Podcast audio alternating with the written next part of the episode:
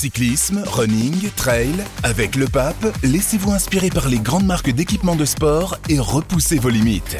Le pape à Paris et Lyon et sur lepape.com.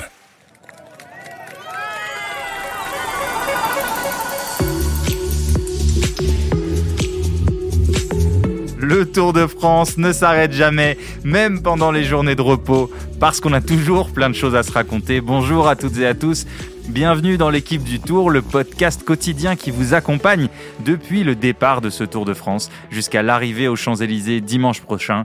Nous sommes à Chamonix en ce lundi 17 juillet et comme lors de la première journée de repos, on vous a proposé de faire le programme. Vous pouviez nous poser des questions via le site ou l'appli L'équipe. Vous avez été très nombreux à le faire. Des questions sur euh, le parcours, sur le duel Vingegaard-Pogachar, sur nos préférences, le maillot à poids, la vie de reporter sur le Tour, les Français, les coulisses, bref, beaucoup beaucoup de sujets qu'on va évoquer avec l'équipe habituelle. Alexandre Ross est assis en face de moi. Salut Alexandre, comment ça va? Bonjour tout le monde, ça va très bien, merci beaucoup. Anthony Clément est à ma gauche. Bonjour Anthony, avec une très belle chemise bleu marine. Oui, je me suis déguisé en Dan Perez aujourd'hui. Eh ben, ça, te Toujours va, élégant. ça te va très bien. Et Nicolas Pertu de Vélo Magazine. Salut Nico. Salut tout le monde. Allez, l'équipe du Tour au soir de la deuxième journée de repos, c'est parti.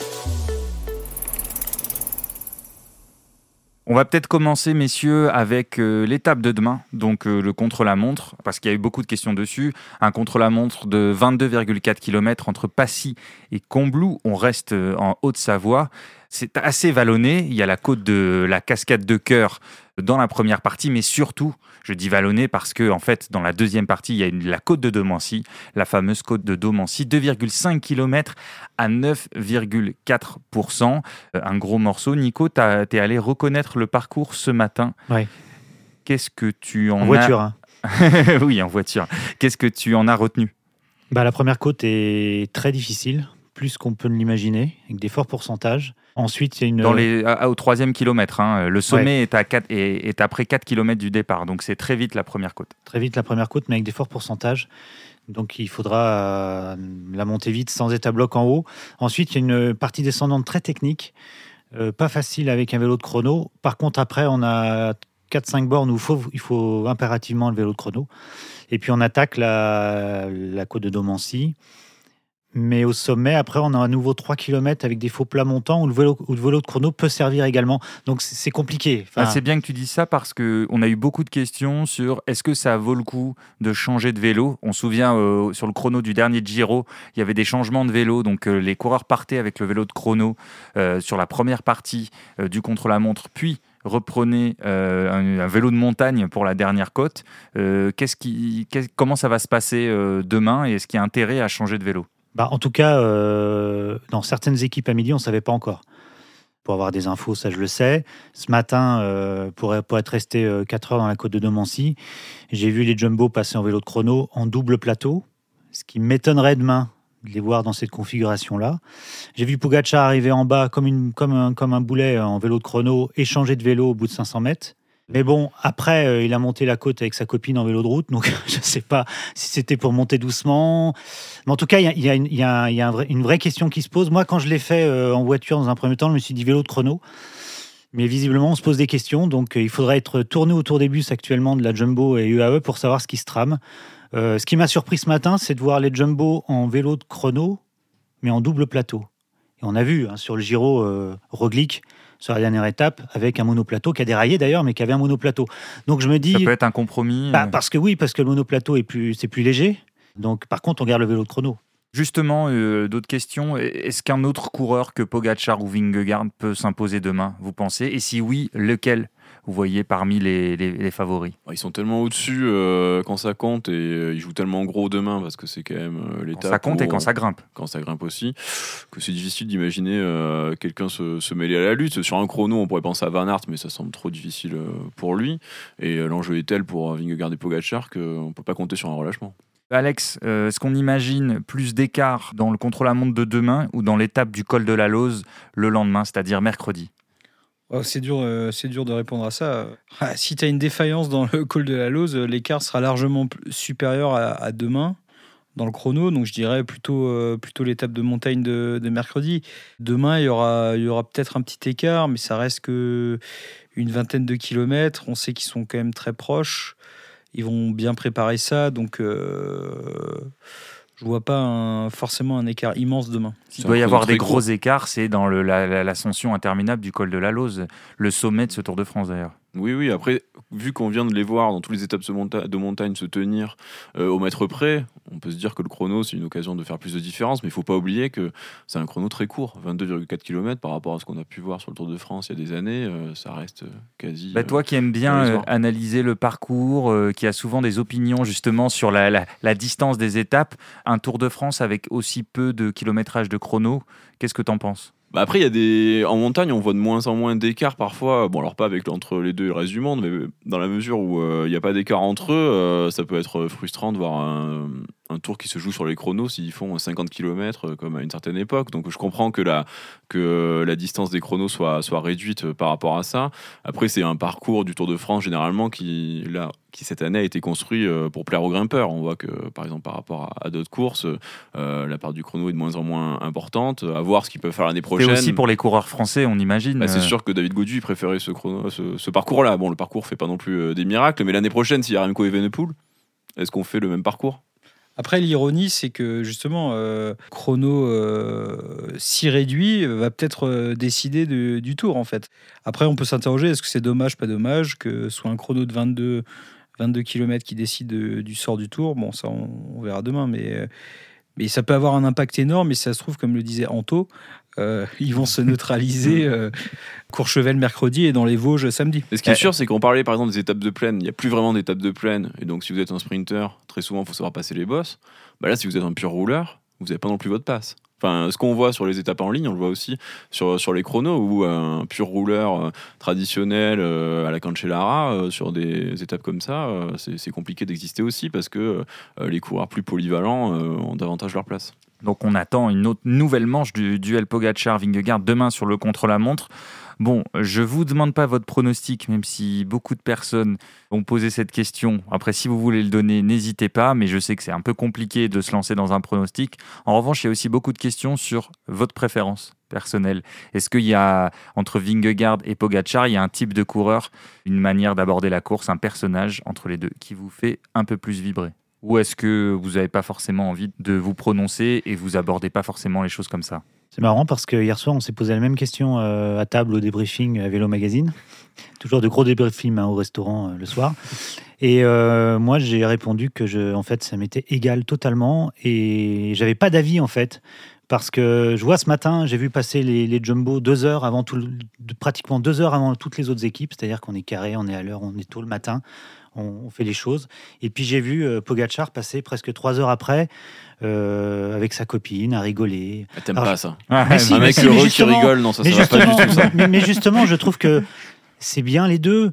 Et les deux sont des athlètes euh, tellement, tellement hauts et tellement forts que c'est difficile d'avoir. Et puis, on n'est pas, on est, on est journaliste, on n'est pas, Ouais. on n'est pas fan, quoi. Ouais. Mm. Anthony, Alex, pareil Oui, oui, bah, je suis d'accord sur le fait qu'en tant journaliste, j'ai un peu de mal à dire une préférence. Après, quand on regarde les personnalités de chacun, c'est sûr que si je dois passer une soirée avec un des deux, j'aurais peut-être plus tendance à la passer avec Pogachar. Voilà, je me dis que j'ai peut-être plus de chances de rigoler. Non, mais Mais euh, après, sur le vélo, euh, ils ont chacun. Et c'est bien qu'ils soient. Déjà qu'ils sont euh, exactement pareils en, en matière de temps, bah, c'est bien qu'ils soient différents en matière de personnalité et d'approche de la course. D'ailleurs, ça rejoint un peu une autre question qui revient. Alex, et je te la pose directement par rapport à ce qu'a dit Anthony. Est-ce que Vingegaard manque de panache? Beaucoup de gens se sont interrogés du fait qu'il attaque pas, euh, qu'il veuille garder son maillot jaune, euh, même si ça peut être un peu sévère.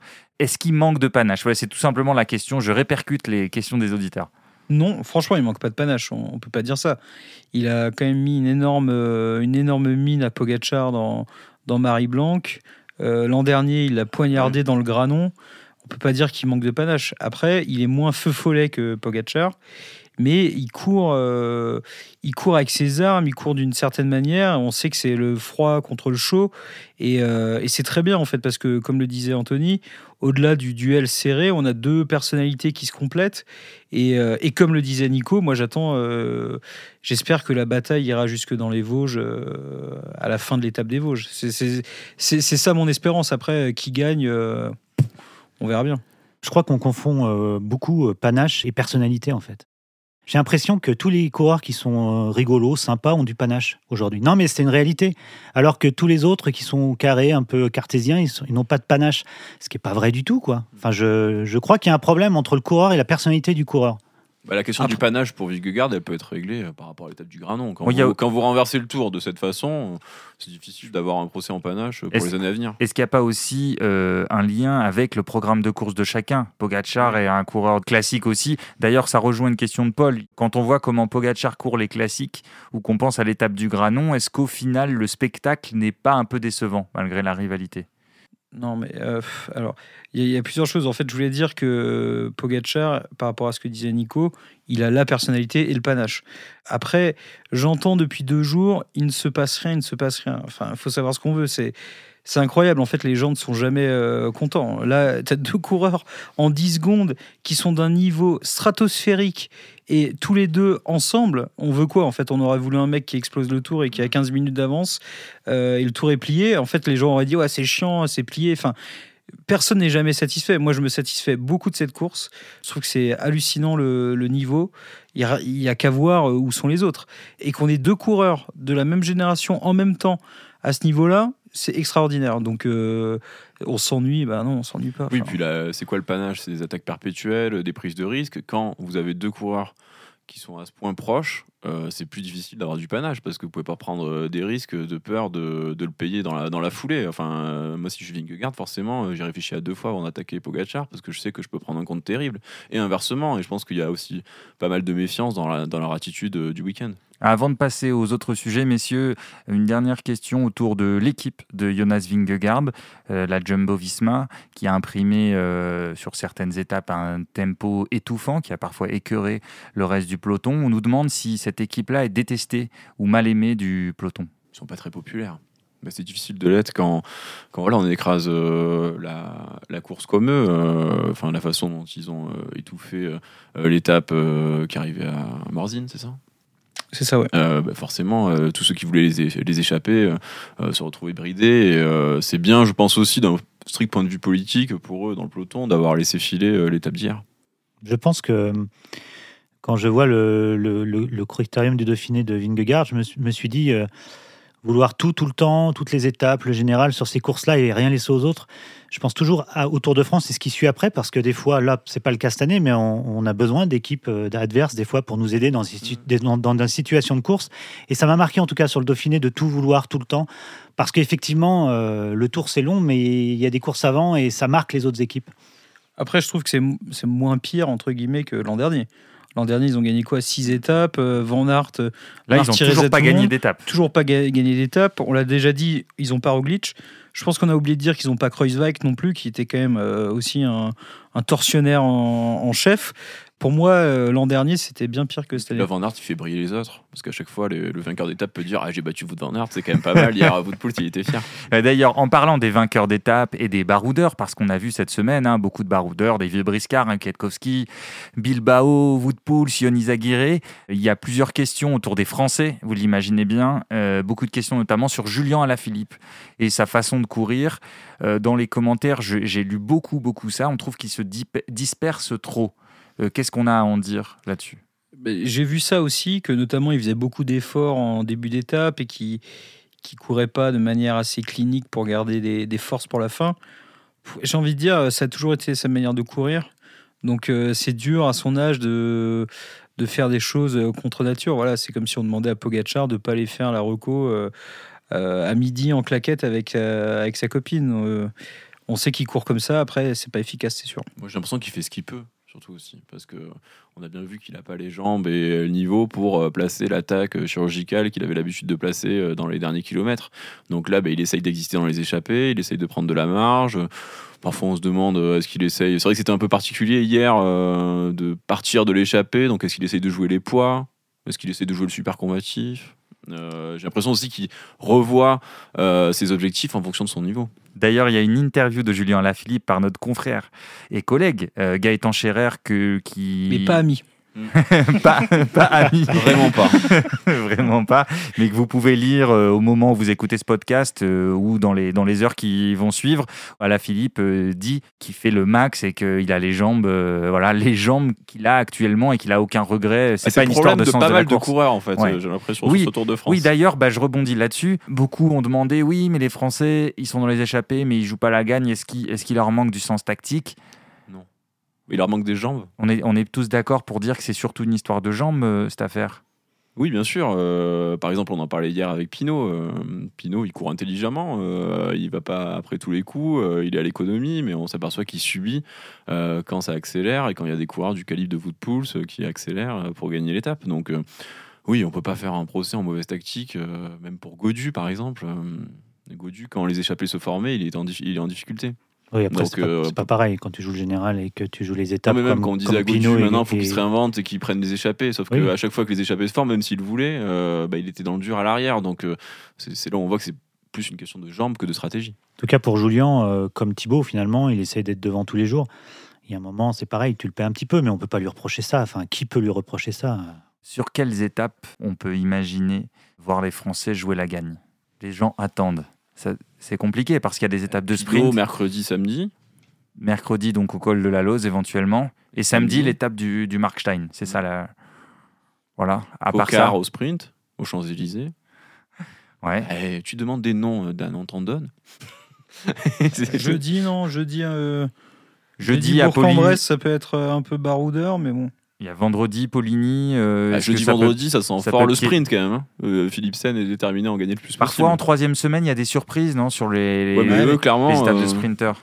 qui gagnent tout, euh, qu'il y a toujours des sprinteurs qui n'ont pas gagné et qui sont déterminés à, à rouler derrière pour donner une chance à leurs sprinteurs de gagner. Par exemple, Groenewegen, enfin Jayco, leur plan c'est de rouler. Même s'ils ont été battus jusque-là, euh, ils ont envie de lui donner une autre opportunité de gagner une étape. Donc Ça- pour les échapper, ça va être difficile jeudi, vendredi. Ça va être dur de voir une autre victoire française après celle de Victor Lafay au deuxième jour. Quoi. Je, je pense, parce que franchement, les étapes de montagne, mercredi et samedi, euh, ça va quand même dépendre de ce qui se passe au général. Si c'est encore très serré, euh, je ne sais pas comment euh, les échapper pourraient aller au, au bout, franchement. En parlant de classement général, on nous demande, puisque le top 10 est très important dans cette émission, vous le savez, Pour Euh, Anthony pour Anthony notamment, euh, on nous demande est-ce que tu imagines des surprises euh, débarquer dans, dans ce top 10, euh, Anthony? Ben, c'est une lutte absolument passionnante. Évidemment qu'il peut y avoir des surprises parce que euh, il y a beaucoup de coureurs qui peuvent se rapprocher au gré des échappées. Alors, je vais Si toutefois il ne déclenche pas la surveillance d'AG2R, qui est là pour veiller et pour euh, protéger les Alors, je vais- intérêts de Je vais, je vais te citer. Alors le- quelques noms. Donc euh, le dixième c'est Guillaume Martin, euh, 14 minutes 18. Ensuite il y a Félix Gall 11e à 20 secondes de Martin. Tom Pitcock à 2,30 de Guillaume Martin. Thibaut Pinot à 6 minutes. Ensuite Landa à 8 minutes. Bourman à 15 minutes de- du, du top 10. Est-ce que J'ai des frissons à l'évocation de tous ces noms et de ces écarts pour me dire qui va rentrer dans le top 10. Et euh, ben, ça, ça va se jouer, je pense, des rapprochés comme ça sur des échappées. Après, comme l'a dit Alex, euh, le problème là, des échappées en montagne, c'est qu'elles dépendent pas d'eux. Elles dépendent avant tout de la bonne volonté des équipes euh, UAE et Jumbo pour euh, le général. Et vu la configuration du général, ils auront peut-être moins de marge que ce qu'ils pouvaient espérer, comme ça avait été le cas à Morzine. Euh, L'étape n'a pas raté pour une échappée, c'était hier. L'occasion est passée. Euh, maintenant, sur le, sur le top 10, la- l'enjeu est simple. Et c'est pour ça qu'il y a peu de gens qui sont peut-être passionnés. C'est qu'il s'agit de résister le, plus possible, comme essaye de faire Godu. Oui, c'est un peu moins spectaculaire. Tu parles de Godu, on a parlé de quelques déceptions euh, en filigrane depuis le début de ce podcast. Il y a Francis qui pose une question qui me semble intéressante, qui dit dans les sports collectifs, un entraîneur qui a des mauvais résultats est, est parfois, voire souvent licencié. Comment se fait-il que les DS restent longtemps en place en cyclisme? Attends, c'est ton pseudo, ça, parce que ce matin, tu as posé exactement la même question. C'est troublant. Euh, Exactement. Ce matin au petit déjeuner, je me suis posé cette question et je l'ai retrouvée chez un auditeur. Comme quoi, nous faisons corps avec nos auditeurs. et non, mais vraiment. Et comment se fait-il que les DS aussi passent toute leur carrière ou presque dans la même équipe? Bah, souvent, les... souvent hein, c'est pas une généralité, mais beaucoup de directeurs sportifs des équipes françaises, en tout cas, sont des amis proches des managers. Ça peut être une C'est explication. peut-être une des raisons. Mais c'est pas, pas, c'est pas une très bonne raison, non? Non, là parce qu'on est copains. non, mais c'est souvent le cas.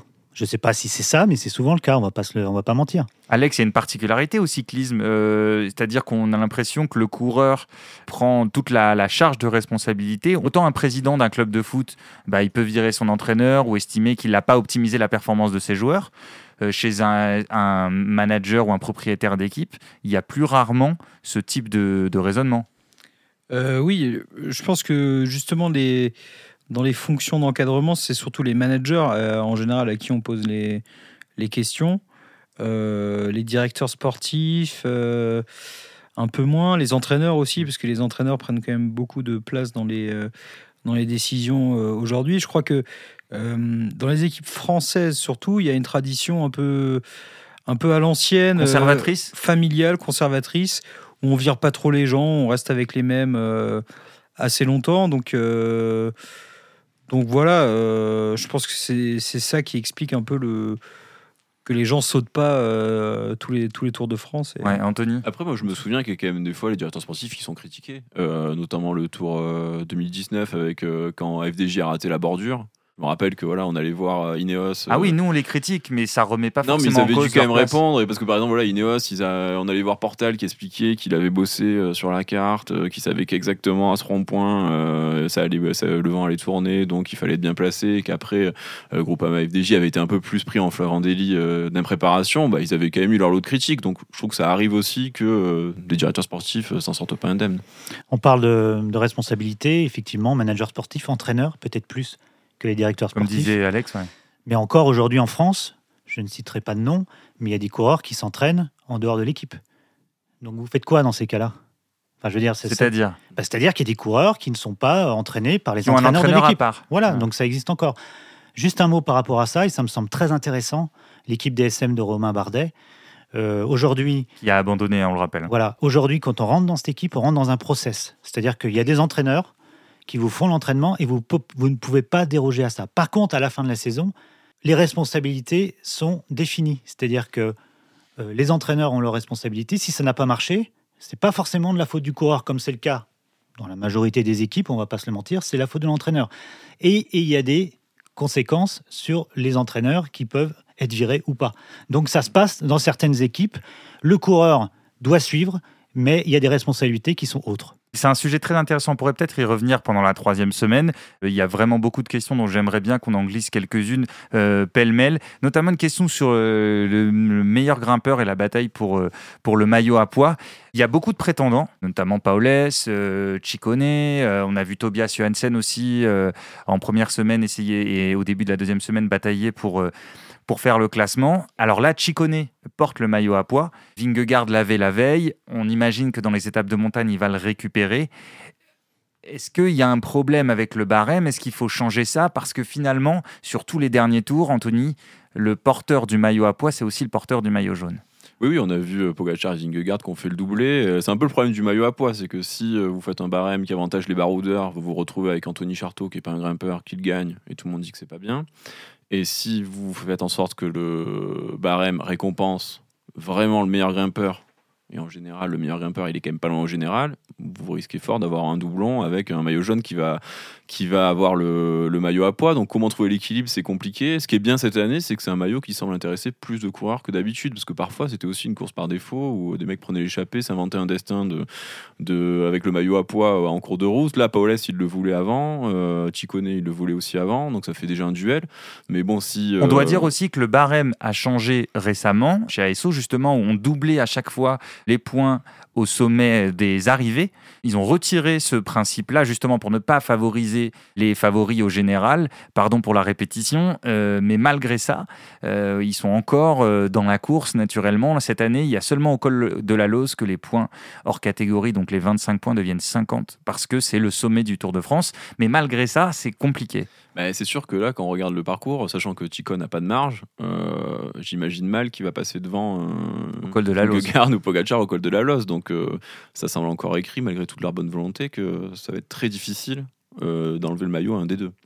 Une question euh, sur les jeunes talents français, parce qu'on beaucoup de gens regrettent qu'il n'y ait pas de potentiel euh, vainqueur du Tour de France qui émerge chez les Français. Donc euh, il y a une première question sur le pourquoi de, ce constat. Et la deuxième, c'est est-ce que des talents type Romain Grégoire ou Lenny Martinez, je vois Nicolas Pertu qui s'agace de la question, chers auditeurs. Jérémy, alors sache que tu as énervé Nicolas Pertu. Il y a aussi, est-ce que les talents type Romain Grégoire et Lenny Martinez, qui sont des grands talents émergents de la groupe AMA FDJ, est-ce qu'ils doivent rejoindre une équipe étrangère s'ils veulent, s'ils veulent gagner un jour un grand tour Euh, Alex, Nico, lequel Déjà, commence je mettrais Kevin Vauclin avant Nicolas. eux. Mais bon, euh, je mettrais Vauclin avant eux déjà. Bah, Vas-y, tu peux développer. Bah, je vais développer. Je ne sais pas s'il va gagner le Tour de France, mais je pense que c'est en tout cas un des coureurs euh, dans les cinq ans qui viennent euh, qui, qui- qui sera le mieux placé au classement Mais général. Est-ce qu'il doit rejoindre une équipe étrangère pour, pour gagner un grand sais tour? rien. Vous savez, une carrière, mais une carrière. Vous avez des coureurs qui font des carrières avec des entraîneurs qui sont externes aux équipes. Vous avez des coureurs qui, qui, ont besoin, euh, qui ont pas besoin d'entraîneurs pour marcher. Enfin, il n'y a pas, il a pas un moule pour, euh, il a pas un moule pour gagner un grand tour. Chaque coureur est différent, chaque personnage est différent, chaque équipe est différente. Tout est un équilibre. Il faut juste que le coureur il trouve le bon équilibre. Et ça, c'est pas en France, c'est pas à l'étranger, c'est pas. Alors oui, il y a des équipes où il y a plus de structure, il y a plus de, de- de- de- de choses qui sont faites sur le- la performance, mais c'est pas forcément ça qui fait que vous gagnez un grand tour. Alex? Il y a, il y a l'argument euh, historique de pas cramer les mecs dès leur première année pro en les, en les faisant euh, courir le tour. Euh, je pense que c'est un bon argument cette année. On a, des, on a quand même des gars comme euh, Godu, Pinot, euh, tous les meilleurs coureurs français qui ont du, beaucoup de mal à suivre le rythme et qui prennent cher tous les jours. Alors envoyer Romain Grégoire et Lenny Martinez là-dedans euh, pour leur premier tour, ça me semble compliqué. Après, je crois qu'ils vont courir la Vuelta, donc c'est quand même un premier grand tour euh, euh, très tôt. Et euh, il n'y a pas de miracle, c'est leur première année professionnelle. Il faut se souvenir, re- regardez Romain Grégoire. Ok, il fait 7 ou 8 d'Estrade Bianche, une course de 170 bornes. Euh, championnat de France, il est là à l'avant, mais il explose. Mais c'est normal, euh, parce qu'il est encore jeune, il a, il a pas encore le, la caisse et le niveau pour suivre, euh, pour suivre ce genre de niveau. Et puis Romain Grégoire, excuse-moi de te couper Dan, euh, je crois dans le Plutôt dans le puncher. Bah voilà, et puis Lenny Martinez, il est, il est que grimpeur. Donc euh, voilà, enfin je veux dire, il y a des moments, il faut remettre euh, les coureurs dans, dans le contexte et Alors, ils sont où nos grimpeurs rouleurs euh, capables de. de- Aucun, il t'a dit. Non. C'est vrai, Vauclin. oui, rouleur grimpeur. Rouleur grimpeur. Ah, Voilà. Il est d'abord rouleur et il grimpe bien. Mais Comme- qui est le profil qui a gagné le tour pendant des années et Ouais. des années. Voilà. Après, si le parcours peut s'adapter comme cette année, on peut faire des parcours pour Martinez dans 5 ans. Y a pas de Allez, problème. 80 km de chrono pour Vauclin l'an l'an prochain. Et 12 quand ça sera Martinez. Faut-il qu'il soigne son genou déjà avant, parce qu'il a un problème au genou. C'est-à-dire? Des infos que j'ai, on l'a pas vu quand même maintenant depuis un petit moment en compétition, il traîne une petite tendinite au genou. À, vé- à vérifier, mais des infos que j'ai eues, c'était un, un problème de C'était le psoas, mais. Ah oui, bah voilà. Je, je sais qu'il y a un problème en tout cas qui se passe au niveau des jambes. Alors, avant de passer. On va monter un peu plus haut le psoas, Alex. Ah, merci. la question, euh, forcément la question euh, récurrente qui, qui va résumer tout un tas de questions. On- C'est le passage obligé. Est-on sûr qu'ils ne sont pas dopés mécaniquement ou physiquement, les coureurs? Anthony, la réponse Non. est non. Nous ne sommes pas sûrs. On, on est tous d'accord là-dessus. On n'en sait rien. Et puis, Voilà. euh, par contre, on. Enfin, moi, je l'imagine pas, quoi. Voilà, Mais je préfère qu'on n'esquive pas les questions parce non, non, mais souvent. on a déjà répondu à cette question la dernière fois. Alex avait une très bonne réponse par rapport à ça. Dans le podcast de la première journée de repos, vous pouvez, euh, vous pouvez l'écouter euh, soit sur l'appli, soit sur les- la plateforme où vous écoutez les podcasts. C'est dispo et on a, on a parlé longuement de ce sujet. Vous pouvez aller écouter ça. C'était la semaine dernière. Petite question, euh, peut-être Anthony, tu veux répondre, Alex? Il y a beaucoup de questions. Alors sur à quoi ressemble le- le- une journée d'un reporter de l'équipe sur le Tour de France? Une journée de repos, on est dans la chambre de Dan Perez. qui fait n'est très pas chaud. Voilà, qui fait très chaud. J'ai aménagé un, un studio de fortune. Elle est pas très bien rangée. Mais on Qui va est en pas le maillot de juger. bain. Qui est en maillot de bain. Car il y a des problèmes de laverie. Voilà, c'est aussi Non, ça je- le Tour de Je France. suis pas sûr que c'est ces coulisses qu'on nous demandait, mais pourquoi pas. Mais sur, sur, une, sur une étape, par exemple, comme celle d'hier, euh, comment, comment ça se passe euh, Est-ce que tu peux raconter un peu euh, Bah, une étape lambda, on va au départ. Euh, ce qui est bien, c'est que comme les étapes partent de plus en plus tard, on peut. euh, C'est est bien pour de se toi. lever tôt, Mm. ouais, c'est bien pour les gens qui ont du mal. Et euh, là, on peut avoir, on peut voir des coureurs euh, déjà à ce stade-là euh, de la journée. Après, on part avant eux dans une voiture. On peut parfois se faire reprendre par l'échappée pour voir des vrais coureurs sur la route. Mais sinon, on part devant et on va rejoindre l'arrivée où on regarde comme tout le monde l'étape devant la télé où on est soumis au choix de la réalisation de France Télévisions. Et après, euh, une fois que Ah, l'arrivée euh, Ça faisait longtemps. a lieu, on va rejoindre les coureurs euh, auprès de leur car et là on peut reparler aux coureurs, euh, évoquer l'étape. Ensuite, on va enregistrer le podcast de Dan Perez, c'est toujours très sympa. Et là, on peut écrire des articles Voilà. avant d'aller manger. C'est parfois compliqué parce qu'il est tard, notamment à Chamonix, On où il est difficile de trouver des établissements après 22 heures. C'est vrai, on nous demandait euh, est-ce qu'Alex écrit son, son article, Alex Ross écrit son, écrit son article avant ou après le podcast? C'est après. En général, on enregistre le podcast. Euh, aime bien avoir nos idées pour enrichir ses papiers. Nicolas, Pour les, pour les auditeurs, euh, quand on parle à des coureurs avant ou après la course, c'est entre euh, 30 secondes et 1 minute 30, voire 2 minutes. Voilà, c'est jamais plus long. hein. c'est très dur de se poser euh, le Sauf matin. si c'est Seb Kuss qui est prêt à parler 20 minutes de sa chute euh, en étant ensanglanté, ce qui est toujours très surprenant. Euh, autre question, alors cette fois euh, très importante. Euh, Il y a deux questions en une. D'abord, on nous demande si Anthony Clément est un grand spécialiste de nougat. Et la deuxième, c'est que faut-il manger en regardant le Tour de France pour passer un bon moment? Alors ça, vous, ça, à mon avis, vous avez envie d'y répondre. Bah, le nougat, non, c'était c'était une opportunité le nougat. hein. J'ai pas une passion euh, personnelle, mais à Moulin, on nous en a donné, donc j'en ai mangé. Après, euh, Ah, mais c'est vrai, Alexandre, Tour de t'étais France pas là. bonbon. C'est sur un Tour de France bonbon. Ouais, ça marche très bien. Bonbon qui pique. Euh, je vous épargne la, la question quand est-ce que le PSG va gagner la Ligue des Champions, mais il y a quelques trolls, il y en a 4 ou 5. Ça peut rejoindre la question sur le français qui gagne le tour. Non, peu, bah, le PSG chose. a plus de chances de gagner la Oui. Ligue des Champions. Ça arrivera avant. Non? Oui, je pense. ouais. Bon, on sait pas. hein. Alors là, franchement, euh, Non, on ne sait pas, mais si tu dois parier. Nicolas. Ouais, je dirais PSG, euh, Tour de France, Roland Garros en 3. Roland Garros, c'est en Ouais, trois. à l'échelle des, des désillusions françaises. on va suivre ça. On a encore. pas trop sévère avec les tennismen Oui, français. Mais je suis content d'avoir 51 ans parce que j'ai déjà connu tout ça, moi, les gars. Eh ben, c'est beau. Ça dérape totalement. complètement. C'est la fin. Mais c'est les auditeurs qui l'ont voulu. On a tout un tas de questions. Sachez que je ne toucherai pas à mes cheveux, sinon je vais devoir divorcer. Donc, euh, Oui, Alexandre. Beaucoup demandent à Alexandre Ross de couper ses cheveux. C'est n'importe quoi la question J'ai l'impression que les auditeurs. auditeurs tirent cette émission par le bas. Et souvent, on se dit, C'est ouais. vrai. Il y a deux teams parmi les auditeurs. Il y a des questions très très sérieuses et puis il y en a d'autres qui veulent savoir ce qu'on vit, ce qu'on mange et, et comment on va se couper les cheveux la prochaine fois. Euh, bon, est-ce que vous avez envie d'ajouter quelque chose? Est-ce que vous avez des attentes particulières sur cette troisième semaine? Avant qu'on conclue ce podcast, est-ce que vous êtes curieux de quelque chose en particulier sur les jours qui arrivent? Évidemment, le duel Pogacar-Vingegaard, euh, forcément. Allez, les... une étape pour Pinot, non peut-être? Samedi, ouais. Samedi, étape Bah, pour il est Pinot. quasi chez lui. euh, ça sera son avant-dernier jour sur le Tour de France, sans risquer euh, de se tromper, euh, de dire qu'il va pas gagner sur les Champs-Élysées. Donc samedi, ça ressemble à- au jour où toutes les planètes sont alignées. Allez, on Ouais. va s'arrêter là-dessus. Peut-être que ça lui portera chance. Ouais, Nico? Ouais, je voudrais Ah non. juste rebondir sur une phrase de Vingegaard en début de Tour de France qui disait que ce Tour de France n'allait allait- n'allait pas se jouer à la seconde près, qu'il allait y avoir des, des écarts entre C'est le premier et le deuxième. Danois. Ouais, j'ai l'impression que ça risque Et il l'a d'être un peu répété il y a le pas longtemps. hein. oui, mais en Ouais, même temps, hier soir, il a dit qu'il était content d'avoir gagné une seconde. Donc, il... Hum, hum, hum. Possible qu'il dise n'importe quoi. C'est comme nous, en fait. bon, voilà, on va s'arrêter là-dessus. Euh, merci à tous et toutes pressing, Dan, allez, de va nous, avoir, de nous avoir écoutés. Moi, je, Mets un pantalon pour l'amour du ciel, c'est hyper gênant. je file au pressing. C'est n'importe quoi, cette fin d'émission. Euh, merci à Mathieu Roclago pour la réalisation. On se retrouve demain, bien sûr, comme d'habitude, pour débriefer le contre-la-montre qui promet encore une grande bataille entre Pogachar et Vingegaard. Tous les épisodes sont disponibles sur l'appli L'équipe, sur les plateformes habituelles. Merci à vous. À demain. Ciao.